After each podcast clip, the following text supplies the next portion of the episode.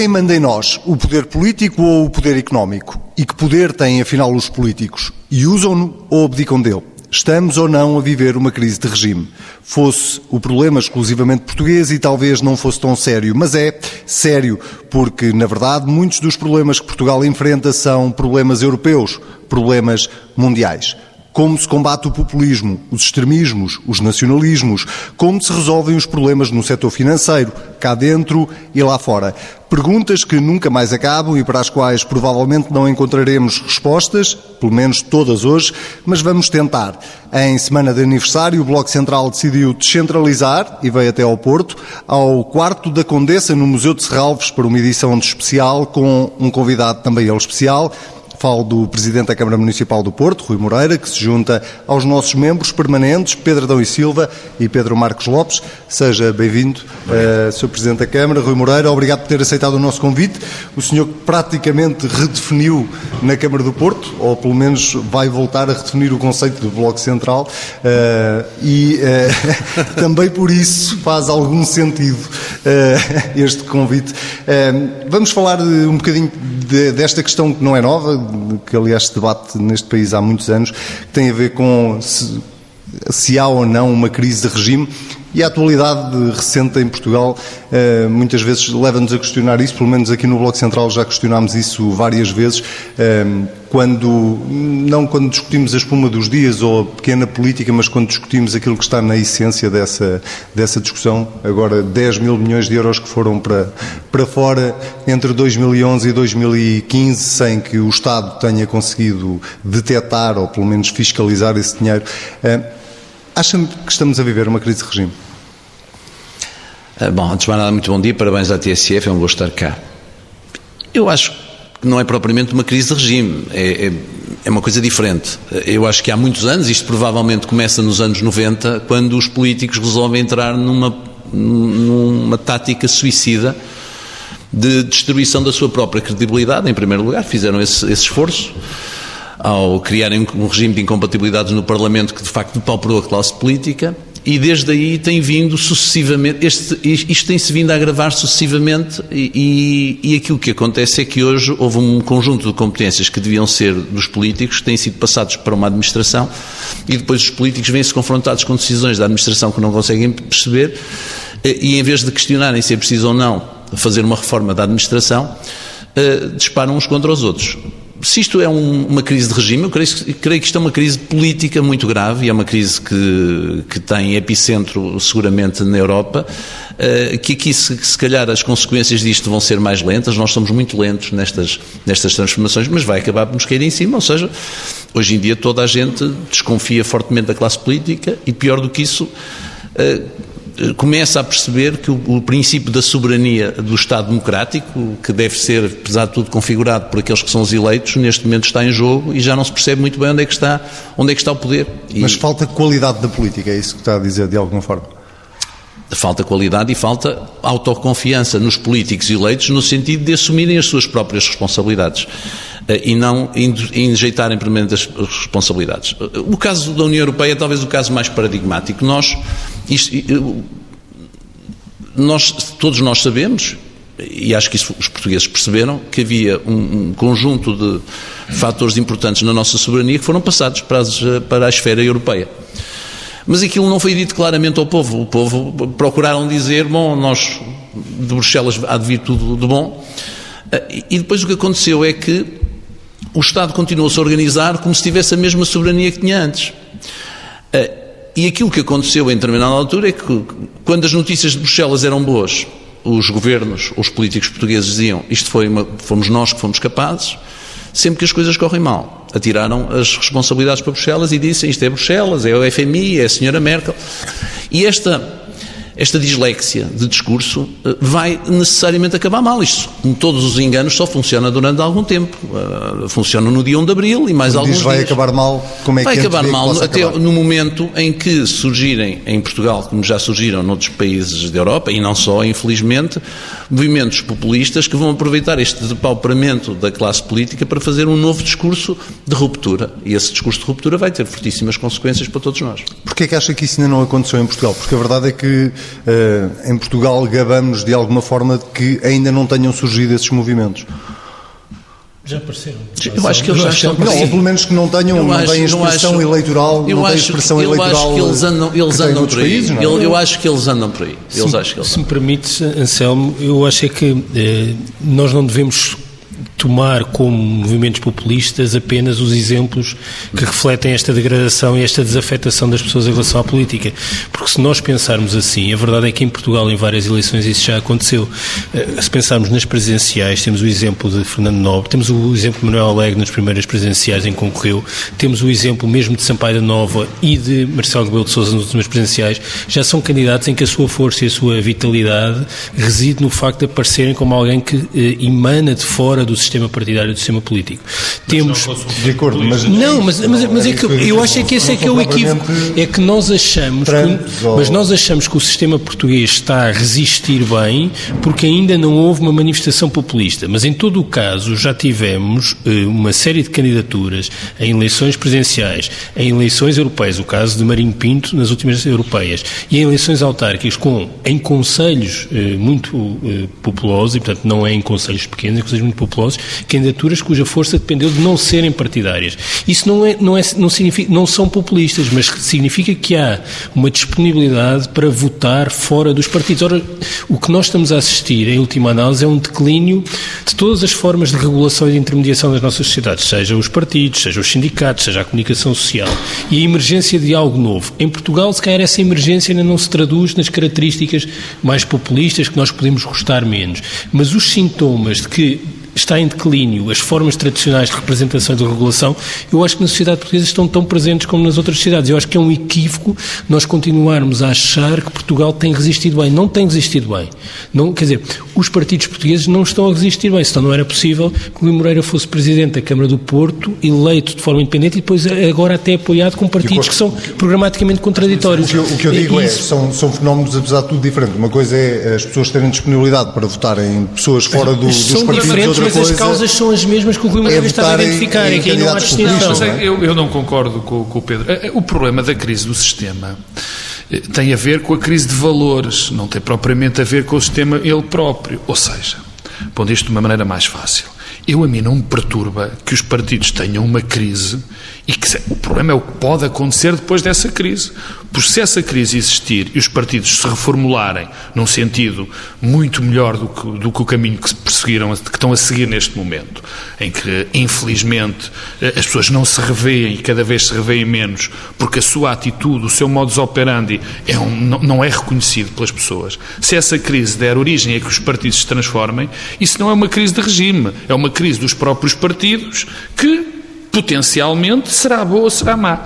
O problema da crise de regime tem a ver não só com o que o Pedro disse, com a crise de, de, de intermediação, onde aqui também os partidos são incluídos, a comunicação social, mas nós temos indícios mais complicados.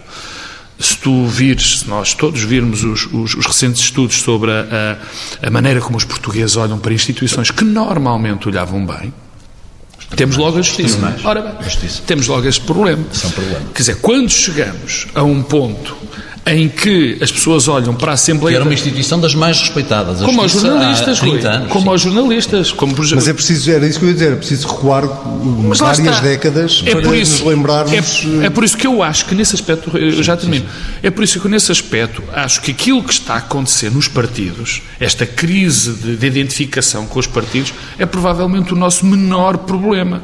Isto pode acontecer, pode ser grave se houver um aproveitamento de pessoas que saem fora da esfera, da esfera dos partidos com um discurso violentamente populista. Ora, isso mesmo nas candidaturas eh, eh, autárquicas não tem acontecido. As pessoas que têm concorrido e têm ganho campanha, eh, câmaras fora desse, de, do espectro partidário, salvo algumas exceções, não têm sequer esse discurso populista. Aliás, esse discurso populista até era menos perigoso se fosse uma autarquia, convenhamos. O grande problema é a globalidade das instituições que são postas em causa neste momento. Esse é que é o problema, porque nos partidos isso não está a acontecer. De facto, eles estão-se. A, para nós torna-se penoso, é verdade, muitas vezes olhar para o discurso que os partidos têm em muitas circunstâncias, para a qualidade das pessoas em determinados partidos. Isso é verdade. Mas que eles, mas que, é, que isso se tem consubstanciado em alternativas perigosas para o sistema, não é verdade. Para mim, preocupa-me muitíssimo mais o que se passa com a justiça e o que se passa com a comunicação social e com a continuação, mas isso é um mal endémico português, da falta de instituições intermédias. O que é que é preciso, eh, Dr. Rui Moreira, para inverter este ciclo? Só uma nota, porque é que em Portugal não tem sido tão acelerado ou não tem sido tão grave? Porque nós não temos um problema de nacionalismo. Nós temos uma única nacionalidade, somos um, um Estado-nação. E além disso, não temos problemas de religiões e de imigração. Só por isso é que nós resistimos. E é também isso que explica que se é por uma que... nação há vários claro, séculos ao contrário. Claro, exatamente. mas é isso mesmo. Ou seja, é por, mas é por isso que o processo de degradação ou de decadência do modelo tradicional é mais lenta do que noutros países, em que de facto o nacionalismo é sempre a semente do ódio. E foi nos anos 30 do século passado e volta a ser. Portanto, é essa a razão. E o que é que é preciso fazer para se inverter este ciclo em, de que estamos aqui a falar?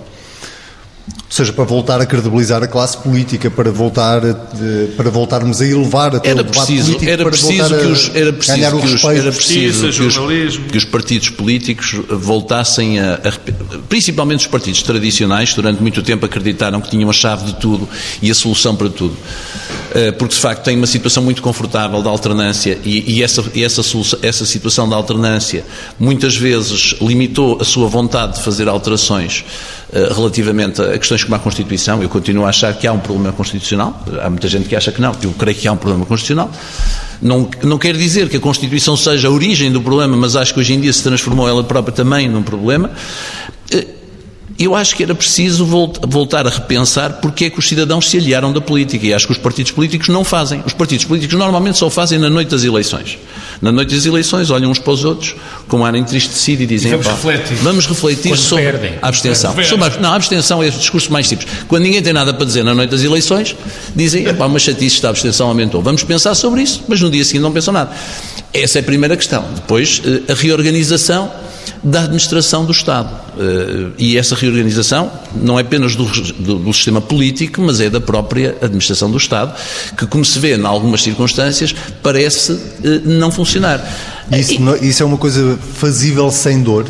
Essa não, não, não há parte sem Estado. dor. Não há parte sem dor. Com certeza que tem que haver dor. Mas é melhor que seja feita enquanto nós estamos em condições de aguentar a dor do que no momento terminal em que depois não sabemos exatamente o que é que vai, Apesar o que é que vai suceder. sabermos que essas revoluções, essas, enfim, essas transformações nunca se dão em bons momentos porque nunca há vontade política para os fazer. Infelizmente. Sim, mas é terrível quando nós, claro. eu não quero, não quero questionar os casos, quando começamos a ouvir discursos a dizer assim, isto é este caso na justiça, não vou dizer qual é, isto leva a uma condenação, ou estamos todos perdidos, hoje está tudo estragado. É o fim. Dizer, quando chegamos a este ponto, chegamos ao ponto zero. E nós não nos podemos esquecer que o Portugal nunca se libertou verdadeiramente do princípio da Inquisição. Nós continuamos a ter as pessoas a, eh, a julgarem, a fazerem julgamentos sumários à porta dos tribunais, nos corredores dos tribunais. Se de repente chegamos a este ponto de indigência, em que dizemos ou bem que se condena, ou bem que a justiça não funciona e está tudo perdido, nós estamos de facto à porta de uma situação em que começamos a não acreditar nos pilares fundamentais de uma sociedade civilizada. E, portanto, aqui teremos que fazer alguma coisa Mas, rapidamente. Só, só, só para, para, aliás, para complementar este ponto, quando diz sem dor e essa reorganização do Estado é necessário ser feita, Sim. significa o quê? Uh, reformular os quadros do Estado, uh, dar, uh, conseguir atrair para o Estado ser, quadros ser, mais? Sermos coerentes. Se nós queremos internalizar no Estado determinadas funções, temos que ser capazes de perceber que o Estado tem que ser capaz de voltar a atrair os melhores. Se não queremos que o Estado atraia os melhores, então temos de ser estar disponíveis para externalizar. As duas coisas é que não podem ser. Isto é, é, é uma, é uma questão um exemplo, dás um exemplo, claro. podes-me dar um exemplo. Eu, posso... eu, ia usar o teu próprio exemplo da semana passada, deve ser o mesmo. Não, eu posso dar um exemplo muito simples daquilo que o Rui está a dizer, e tem, ah, isto tem muito, é, tem muito mais profundidade, mas, aliás, o Pedro o Adão Silva também falou, falamos, é o, o exemplo da, da da lei que foi feita, ah. da lei que foi feita para excluir António Domingos de uma, de uma, de uma, de uma obrigação, não é? Foi feita num escritório de advogados. É, é um bom exemplo, eu acho que é um, um bom exemplo eh, para aquilo que está a acontecer no, no Estado, mais concretamente, e é uma, um fator que devia ser um fator de preocupação. Aquilo, porque é que neste momento o Estado dá a escritórios de advogados essa tarefa de eh, isto até arrepia de legislar ou de fazer propostas de legislação. É por uma razão muito simples, provavelmente. Eu acho que deve ser, só pode ser isso que não tem quadros suficientemente bons ou não os utiliza dentro do Estado. Porque o Primeiro-Ministro vai buscar fala... um amigo jurista para negociar em nome do Estado? Outro, outro caso. E quem fala deste caso, eh, isto é um caso que serve como exemplo. O facto é que o Estado está desnatado, desnatado de, de, de, de capacidades, de qualidade. Mas a questão é, isso, isso não interessa de alguma forma ao sistema? Interessa, interessa a algumas pessoas, mas eu, a mim interessa-me pouco a quem interessa. A mim interessa-me, neste caso concreto, o melhor da comunidade. A questão é que nós tivemos um discurso, eu colaborei, muita gente colaborou nesse discurso, eh, de que o Estado era grande demais. E provavelmente é. Só que o que aconteceu com esse discurso foi o mais fácil. É que se tirou ao Estado onde não se podia tirar, em qualidade, em pessoas, em recursos humanos, e se tirou, quer dizer, aí tirou-se e acrescentou-se, onde provavelmente não era preciso acrescentar. Ainda a OCDE, há 15 dias no estudo, dizia uma coisa que passou um bocadinho despercebida. Nós temos polícias e professores a mais. Eu também vejo, eu vejo, sei perfeitamente. Coisa que é dita anos. Coisa que é dita anos, aliás. Eu vejo, sei, sei perfeitamente onde é que vem polícias a mais. Porque em todas as campanhas eleitorais há a velha questão de que, atenção, temos um problema de segurança. Quer dizer, há aqui um, um, uma espécie de um caldo cultural que dê origem a que o Estado esteja profundamente desnatado. E agora, ainda menos dentro do, da, da, questão do Estado. O, o, o, o, Rui Moreira começou esta intervenção por dizer uma coisa que, que, que, que para mim é evidente que os políticos foram, têm sido os maiores contribuintes para o desprestígio da, da, da, da própria classe política. Eu vejo, por exemplo, isso a nível salarial. Quer dizer, agora vou fazer aqui um bocadinho de campanha em favor do Rui, a ver se o aumentam. Mas é verdade, eu não acho normal, francamente, acho insulto, não é insultuoso, acho que isso não atrai que um político, que um presidente da Câmara de uma cidade como do Porto, como de Lisboa, como de Gaia, de Moimenta da Beira, com as responsabilidades que tem, ganhe aquilo que ganha. Dir-me-ão, ah, não é por aí também é por aí, como é evidente. É? Mas, isso, isso é Mas um... o problema já não é o Presidente da Câmara. O Presidente da Câmara é livre de aceitar ou não aceitar, sabe quais são as regras do jogo, eu aceitei, portanto não me queixo. O problema não é esse. O problema é como é que nós podemos manter, já não é atrair quadros, é manter quadros. Por exemplo, no município, quando, por exemplo, vou dar um exemplo muito simples. Neste momento fala-se num conjunto de competências que querem passar para os municípios, o que eu acho, a partir de bem, desde que haja recursos humanos e materiais. O nosso município até tem recursos materiais, agora não tem recursos humanos. No última lei do orçamento, na proposta de lei do orçamento, estava prevista a flexibilização dos quadros do pessoal. Ou seja, nós iríamos poder criar, em condições, na medida das necessidades, novas direções municipais. Se eu ficar com competências, com novas competências, tem que ter, como é evidente, a possibilidade de criar direções municipais, porque preciso ter gente. Quando vamos ver a versão final da lei do orçamento, isso tinha desaparecido. Ou seja, é imposto aos municípios por um burocrata qualquer em Lisboa que diz assim: na cidade do Porto só pode ter sete direções municipais. Diz coisas tão estúpidas como dizer que o Presidente da Câmara do Porto e o seu, o seu chefe de gabinete, neste caso é uma chefe de gabinete, tem que entre si dividir uma secretária. Quer dizer, isto é determinado. Mas por quem? Quem é que determina isto? Ou seja, o que é que essas pessoas têm do conhecimento específico de cidades totalmente diferentes, como o Porto ou Abrantes? E, e portanto, enquanto isto for assim, de facto, as, as, eh, as câmaras e o Estado está completamente pauperado, aquilo que é que tem, que tem que fazer é contratar. Mas a contratação pública, nós quando importamos aquilo que eram os normativos da União Europeia, como de costume, fomos muito mais longe. Enquanto eles falam em um milhão e meio ou dois milhões de euros como base, a partir da qual deve haver, deve, deve haver um concurso público, aqui foram para 75 mil euros e agora querem reduzir. Quem é que acaba por decidir quem são os fornecedores das câmaras? Objetivamente, são os presidentes dos júris. Quer dizer, um, uma pessoa eleita como eu não determina, por exemplo, quem é o arquiteto que vai fazer uma determinada obra. Porque, a não ser que eu consiga adjudicar essa obra ao arquiteto por 75 mil euros, eu não posso dizer esta obra vai ser feita por este ou por aquele. Tem que constituir Mas um isso júri. acontece porquê? É uma questão de poder, é uma questão de interesse? Não, é porque... É porque... É que, que encontra para isso? Porque se combinaram aqui dois fatores. Combinou-se um fator de uma esquerda que entendeu que todas as funções que estão dentro do Estado que não podem ser adjudicadas, em questões como a recolha do lixo ou a limpeza, acham que todas as pessoas têm que fazer isso, têm que ser funcionários públicos. E uma direita, ao mesmo tempo, complexada, que entendeu que relativamente aos, à massa salarial, na medida em que tinha que acomodar essa massa salarial de competências que não precisavam de estar no Estado, disse assim, nós então vamos ter que enfraquecer e reduzir os salários daqueles que são, se quiser, os oficiais da administração pública que hoje estão, estão completamente pauperados. É muito difícil hoje um município ou Estado atrair um bom jurista para trabalhar nos seus quadros. E se ele for bom, ao fim de três anos, a não ser que tenha uma visão missionária da coisa, vai trabalhar para um grande escritório de advogados, onde vai fazer exatamente as mesmas leis e depois vai faturar isto ao Estado. E, e é isso que o Pedro estava a dizer, o Pedro Marcos Lopes estava a dizer, e é totalmente verdade. E, portanto, há aqui uma, uma enorme hipocrisia relativamente a esta matéria. E depois toda a gente diz, mas porquê é que, toda, porquê é que o Estado contrata tanto fora? Contrata tanto fora porque não tem recursos endógenos.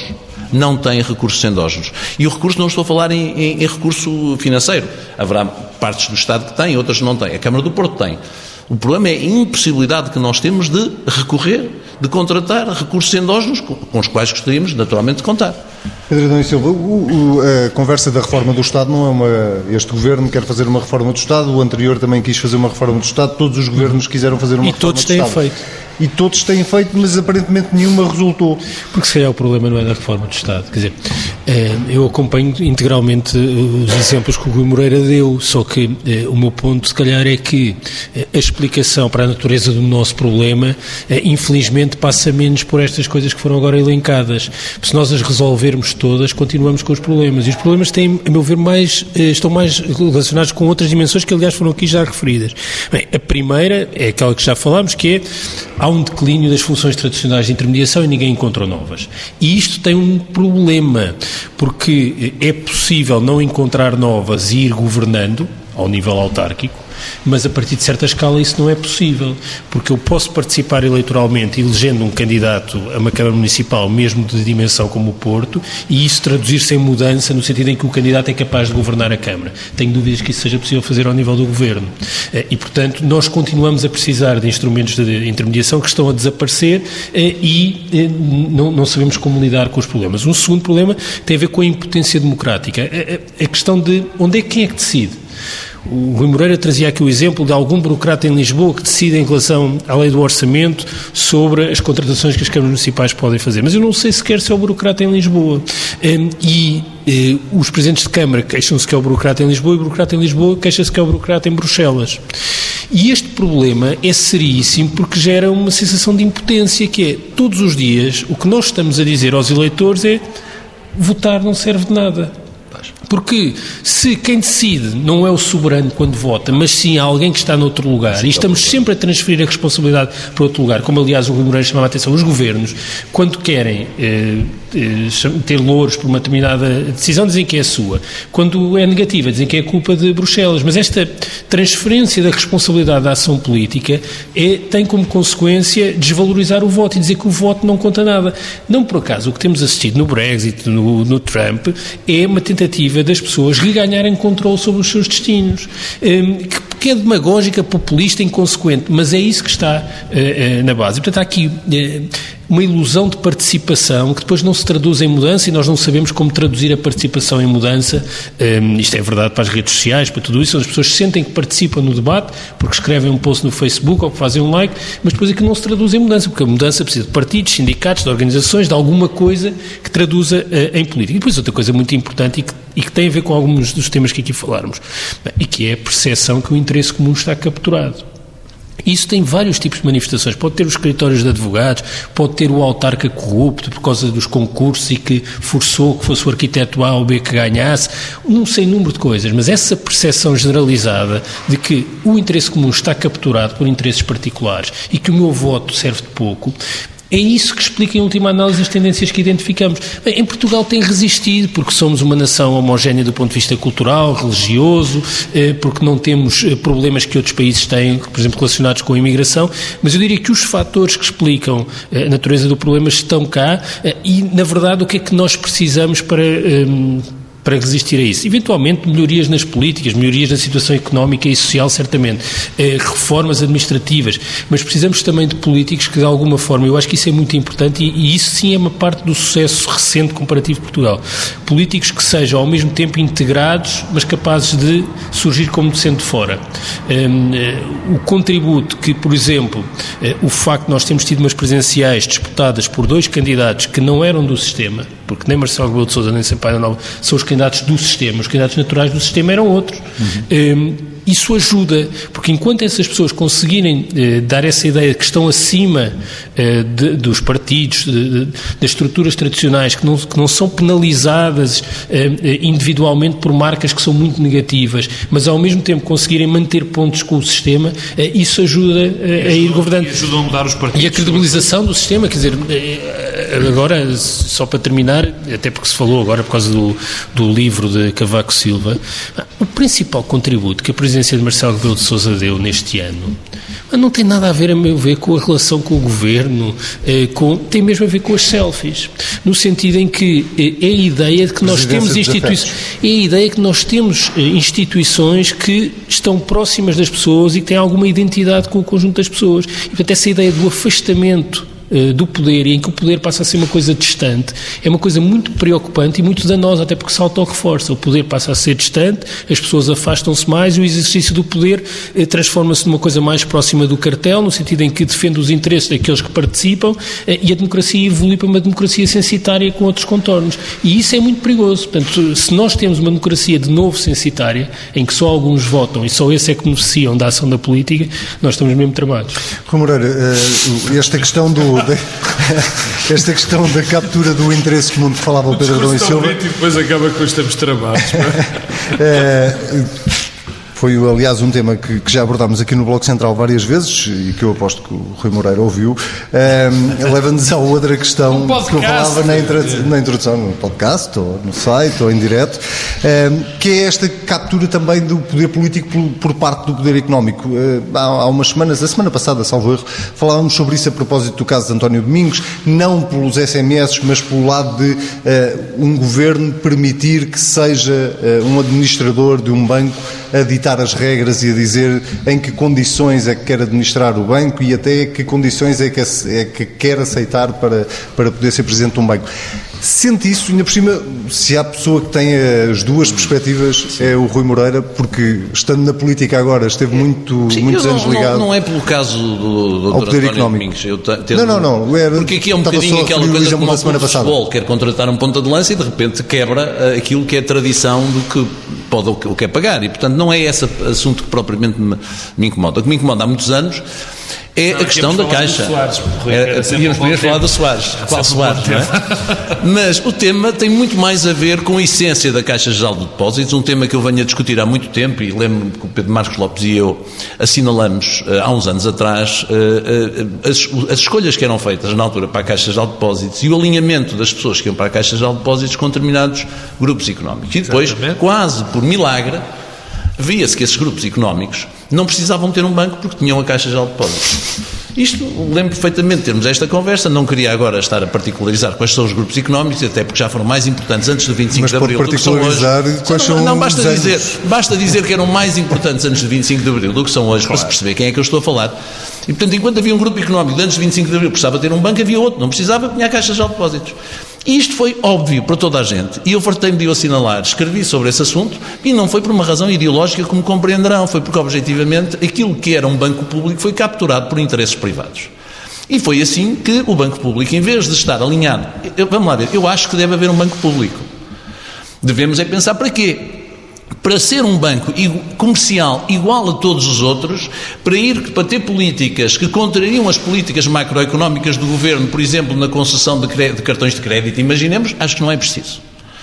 Se é ainda por cima para ser capturado por determinados interesses, para fazerem operações económicas que nada têm a ver com o desenvolvimento económico do país, tem a ver com transações financeiras em que conseguiram financiamentos, em que a única coisa que deram como garantia foram as ações que foram alvo desse financiamento então aí ele nem como banco privado pode e deve existir, porque nenhum banco privado poderia sequer sobreviver muito tempo com esta particularidade. É, mas infelizmente existiram muitos bancos privados o que, que, me preocupa, o que me preocupa na Caixa de Depósitos verdadeiramente é analisar como é que se criaram fortunas em Portugal que depois desapareceram.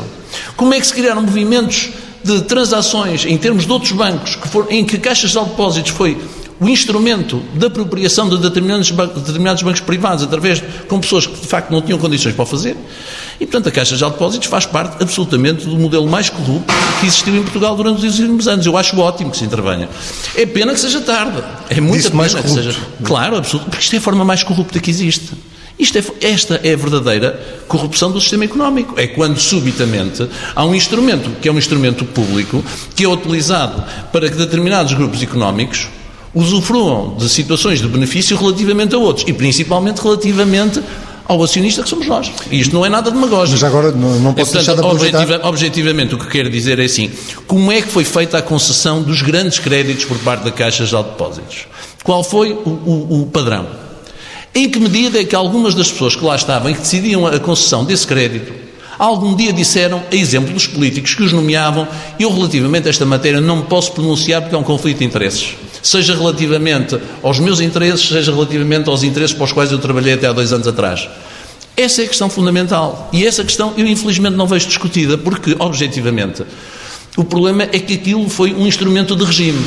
E todos os governos permitiram que a Caixa de Depósitos fosse utilizada desta maneira. Não vale a pena agora, a direita, ou a esquerda, o PS, ou o PSD, andarem a discutir foi melhor no meu tempo e pior no vosso. Foi sempre igual. A Caixa de Depósitos serviu de facto para intermediar interesses que não são, a meu ver, interesses legítimos. E isso prejudicou a concorrência, e ao prejudicar a concorrência, prejudica a economia, porque permitiu que houvesse grupos que se apropriassem de bens que não, dos quais, em condições normais, não se podiam apropriar, fez, levou ao desaparecimento de algumas empresas, que foram absorvidas por esses grupos através de financiamentos estranhos, e tudo isto foi absolutamente óbvio. E, portanto, não vale a pena agora andarmos aqui com a história do, Dr. António Domingos, a questão dos SMS. Essa questão, para mim, ouça, é espuma, é, não, não, não tem nada de relevância.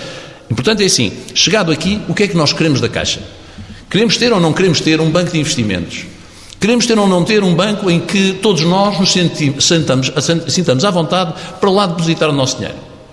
Se assim for, tudo bem. Se não for assim, mais vale extinguir ou vender. E, portanto, esta questão continua a não ser discutida no âmago. E eu venho a discutir este assunto, não é de agora, há pelo menos desde 2007. Acho que foi nessa altura foi. que eu e o Pedro e falamos sobre essa E acha que é numa comissão de inquérito que se discute essa não. questão ou, ou, acha desnecessário não, até a comissão de inquérito para discutir isto que está a dizer, não primeiro, Eu acho que primeiro é preciso decidir o que é que se vai fazer com o Caixa Geral de Depósitos e dizer que a escolha do Dr. Paulo Macedo não me levanta problema nenhum.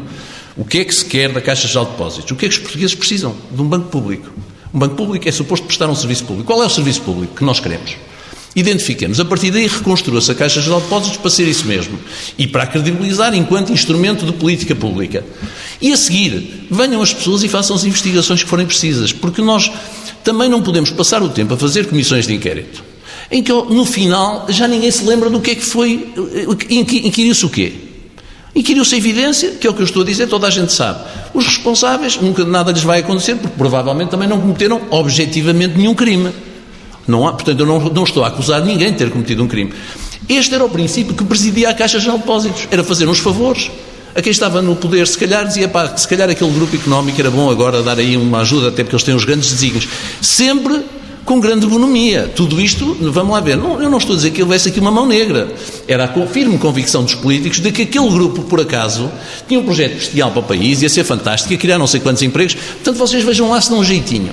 Havia uma lei de 59 parecida com isso, Mas, a lei do condicionamento industrial. Era parecida. Portanto, a Caixa de Depósitos fez o condicionamento industrial pós 25 de Abril, foi feito através de instrumentos como a Caixa de Depósitos. É isto. Eu, não, Pedro eu, Marcos Lopes. Eu, não, eu ia, o, o, o, Rui Moreira foi, foi, foi para a parte da Caixa de Depósitos, eu queria voltar um bocadinho àquilo que tu tinhas perguntado.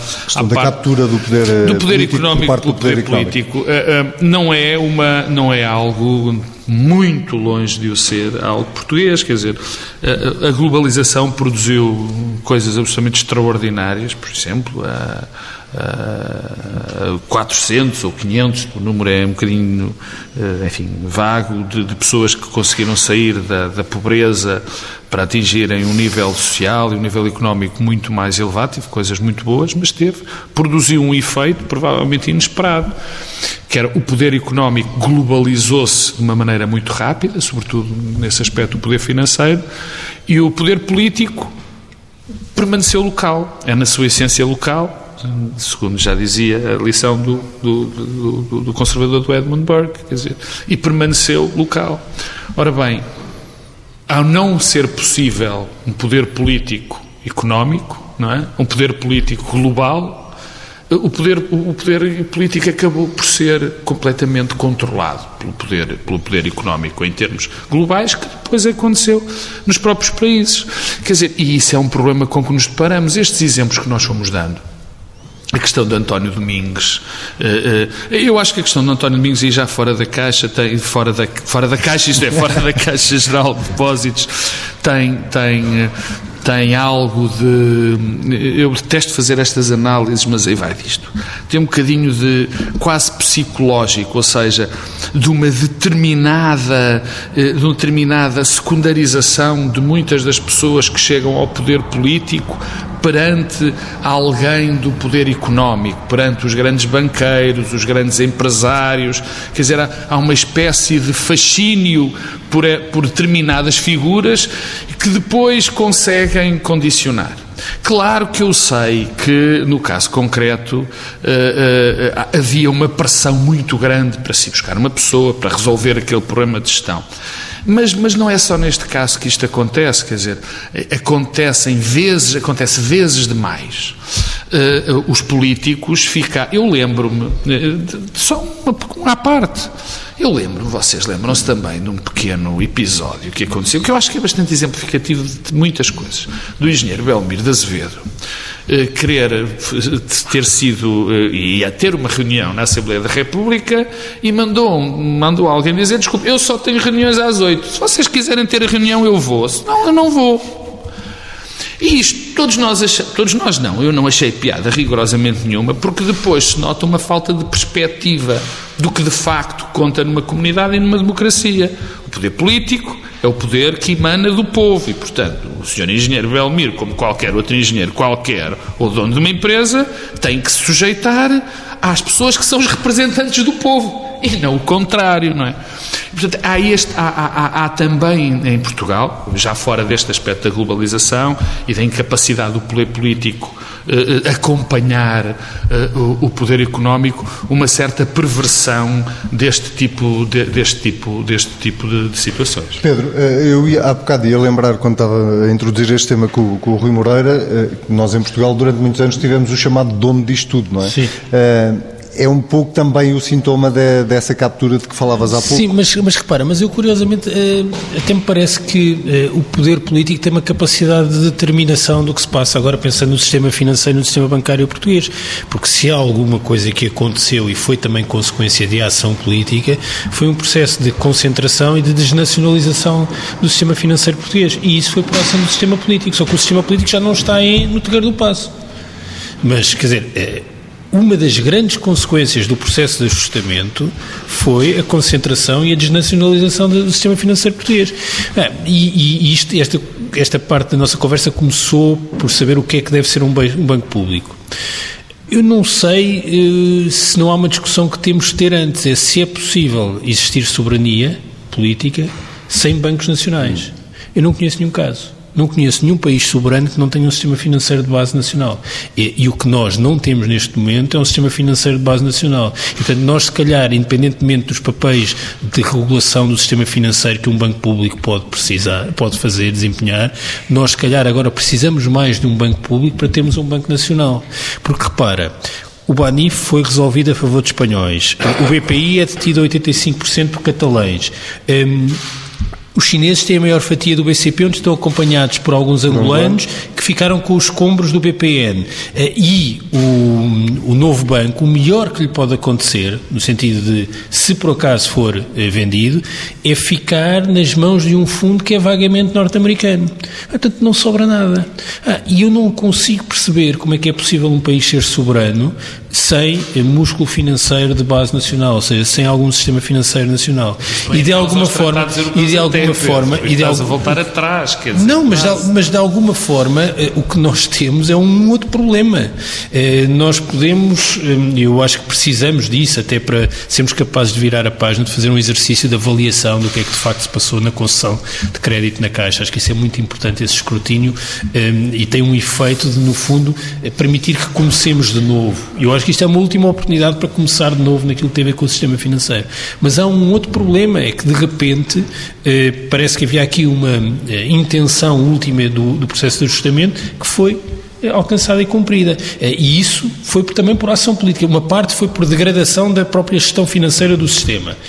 Mas não só. Eh, há aqui uma intenção e tem a ver com a União Bancária eh, e com o processo de, de integração da moeda única, mas tudo isto, por isso é que eu não concordo nada que há aqui uma falta de comando político, pelo contrário, isto é uma ação política, no sentido em que há um processo que muda o contexto institucional em que nós eh, vivemos e esse processo está associado à moeda única, está associado à, à União Económica e Monetária. Mas é um processo Muito político bem. que nós não dominamos. Ah, mas, também, não é, esse. Não, mas tu estavas a sugerir que havia aqui uma ausência de controle político do sistema financeiro. E há, não é, no quadro europeu não é verdade. Ah, no quadro europeu não, mas esse quadro é que, europeu. O mas é o que é- influencia é, mais o. Está bem, mas é, o problema é que quando nós prescindimos em determinada altura da nossa história recente de ter esse, de ter esse controle, prescindimos de ter. Mas isso é uma ação política, não foi como se o sistema ah, bem, financeiro okay. devastasse a capacidade. Nós estamos uh, mesmo a terminar o nosso tempo para já não dizer que já ultrapassámos o nosso tempo, eu queria acabar como comecei, ou pelo tema em que começámos, para lhe perguntar se o seu o exemplo que, que personifica na Câmara do Porto, um independente que concorre a uma Câmara que ganha e que na recandidatura tem eh, já o apoio de pelo menos de dois partidos eh, que já manifestaram o apoio, se, se, sente essa personificação daquilo que falávamos no início deste Bloco Central, de que uh, o poder político ou os políticos caíram em descrédito e, portanto, as pessoas, de alguma forma, e os próprios partidos correm agora atrás de independentes ou de alguém que sai do. que não, não vem dos partidos. Eu, eu Infelizmente, eu na noite em que ganhei as eleições disse que se os partidos não tivessem percebido o que se passou no Porto, ainda não tinham percebido nada. Infelizmente, passaram três anos e meio e eu continuo a achar que nessa matéria ainda não perceberam nada. Mesmo tendo mais partidos a querer apoiá-lo? Mesmo tendo mais partidos. Mas porque eu não, estava, eu não estava a falar no Porto, estava a falar no país, estava a falar na forma como os cidadãos, cada vez mais naquilo que são as políticas públicas de proximidade, procuram muito mais as soluções, procuram conhecer quem são as pessoas que aparecem, estão muito menos interessados já na questão ideológica, querem perceber, querem haver, apesar de tudo, modelos credíveis e escrutináveis. E foi isso que nós apresentamos e seguramente que voltarei a apresentar. E os partidos se apoiarem, tudo bem. Eu gostaria mais que os partidos tivessem aprendido essa lição, porque a minha candidatura nunca foi contra os partidos, eu disse na altura e volto, e volto a dizer, uh, e acho que os partidos poderiam ter aproveitado alguma coisa nesta matéria, tentar discutir mais questões mais focadas relativamente àquilo que são os interesses dos cidadãos, questão como uh, o que é que precisam das cidades, o que é que precisam do Estado, uh, questões que nós levantamos que pareciam surpreendentes, perguntar se o conforto e o interesse, fazer da cidade uma coisa confortável e interessante, isso parecia uma discussão absurda. E, e, nós acho que demonstramos que era possível fazer essa discussão e mais, e governar continuando a discutir isso. Muito bem. Muito obrigado. Não, não, não acaba temos, puxar, não, mas pela primeira vez, pelo menos, temos uma, uma, um equilíbrio entre adeptos do Futebol Clube do Porto e do Benfica. é. E eu quero fazer essa um nota empate, no Bloco Central. 2 a 2. No Bloco Central desta semana. Dr. Rui Moreira, muito, muito obrigado. por ter aceitado o nosso convite nesta edição especial do Bloco Central, de aniversário da TSF, 29 anos. Já sabe, pode ouvir, às vezes quiser, o Bloco Central. Basta ir a tsf.pt, comentar com o hashtag TSF Bloco Central. Até para a semana.